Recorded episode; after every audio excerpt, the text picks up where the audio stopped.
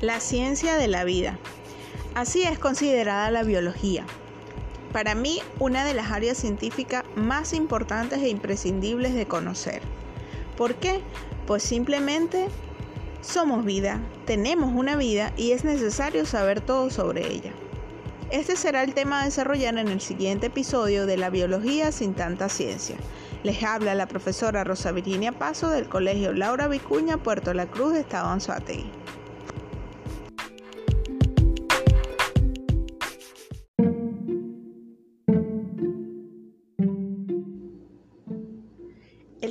Bio significa vida y logía, estudio o ciencia. De allí que la biología es el estudio o la ciencia de la vida. Los seres vivos, desde una diminuta bacteria hasta un flamante elefante, su estructura, organización y las relaciones que se establecen entre ellos y con el medio que les rodea, son el principal objeto de estudio de la biología. Este concepto fue creado por Jean-Baptiste Lamarck a finales del siglo XIX y principios del XX, pero posteriormente fue modernizado por el también naturalista y científico Charles Darwin, quien entre los años 1858 y 1859 dio a conocer su teoría sobre la evolución de las especies, marcando así el inicio de lo que sería la biología moderna. Siendo considerado entonces estos dos grandes científicos como los padres de la biología. En un concepto amplio y general sobre la vida, se podría decir que este es un estado de actividad de un organismo constituido por al menos una célula, cuya función está controlada por un programa genético y sustentada por energía para mantener y reproducir su organización. Todo ser vivo posee al menos tres características fundamentales. En primer lugar, todos tienen células. Es por ello que la célula es considerada la unidad fundamental de la vida. Al menos una, en este caso son llamados unicelulares, y aquellos con más de una célula son considerados pluricelulares. En segundo lugar, Todas sus funciones están controladas por un programa genético. Esto determina la función y organización de todo ser vivo. Este material genético se encuentra empaquetado en forma de los genes que a su vez constituyen la molécula estructural y básica de todo ser vivo que es el ADN. En tercer y último lugar, todo ser vivo utiliza energía para mantener y reproducir su organización. Esta energía la obtiene como consecuencia de la relación que establece con el medio que le rodea. La biología es considerada una ciencia natural, ya que su campo de estudio es la naturaleza, específicamente a nivel de los seres vivos así como las interrelaciones entre estos y con su entorno. Por eso se fundamenta en otras ciencias como la química, la física, matemática, geografía, quienes aportan o complementan al estudio integral y amplio de los seres vivos.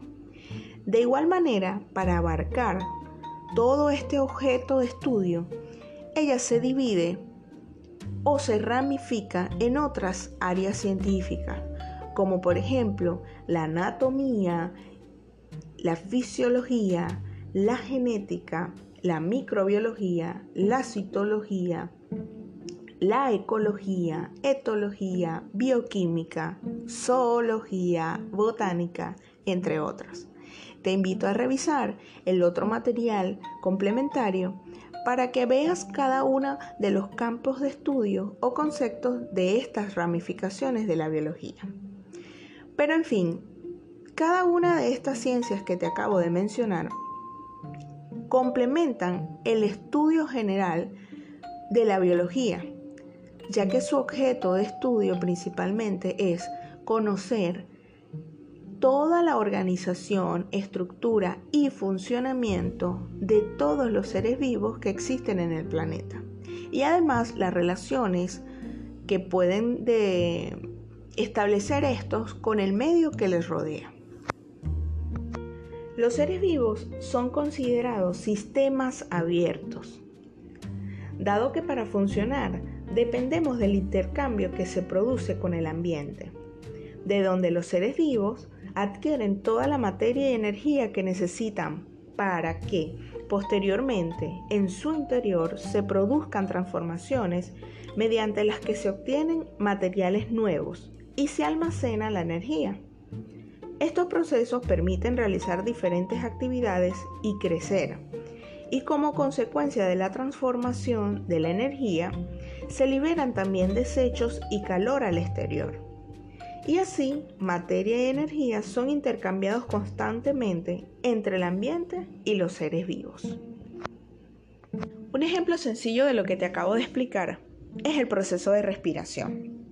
En el caso de nosotros los seres humanos, la respiración consiste en el intercambio de gases. Tomamos del ambiente que nos rodea, del aire, el oxígeno este oxígeno, una vez que llega a nuestras células, ocurre una serie de reacciones químicas que permiten obtener energía para que las células o el resto de las partes de nuestro cuerpo puedan realizar otras funciones como moverse, crecer, reproducirse, entre otras cosas pero a su vez también se produce una sustancia de desecho que debe ser eliminada y es eliminada a través del mismo proceso respiratorio, como es el dióxido de carbono.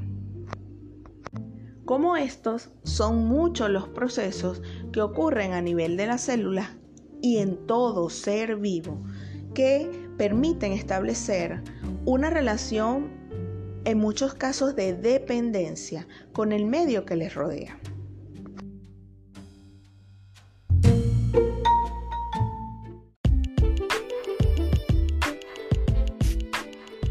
En este momento ya debes tener una idea clara de la importancia de esta ciencia. Y es que al ser el ser vivo en toda su generalidad su objeto de estudio, ella ha llegado a tener grandes implicaciones en diferentes campos de la sociedad, como la medicina, la industria productiva, económica e inclusive hasta la historia, ya que a través de la biología se ha podido conocer cuáles fueron nuestros antepasados y cómo ha surgido poco a poco la evolución y formación de las diferentes formas de vida que hay en nuestro planeta. Pero lo más importante es que a través de ella hoy podemos conocer nuestro cuerpo, sus órganos, funciones y demás, así como la del resto de los seres vivos de nuestro planeta. Esto sin duda nos ha ayudado o ha ayudado a la sociedad a una mejor convivencia y a un mejor entendimiento y organización.